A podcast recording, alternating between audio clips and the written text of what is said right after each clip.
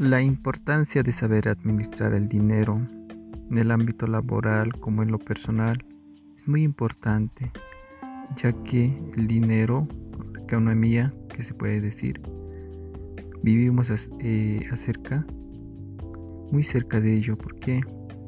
Porque todo se mueve en el ámbito laboral. Podemos mencionar que saber administrar el dinero dentro de una empresa va, va a ayudar a ambas partes, como a la empresa como al empleado, en este caso nosotros.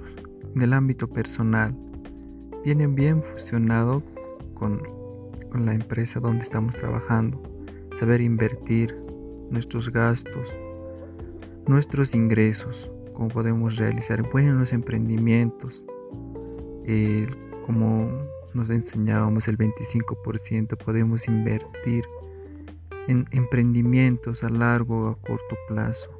Entonces debemos saber valorar nuestro dinero, donde percibimos acerca por nuestro trabajo en el ámbito laboral y debemos administrarlo adecuadamente.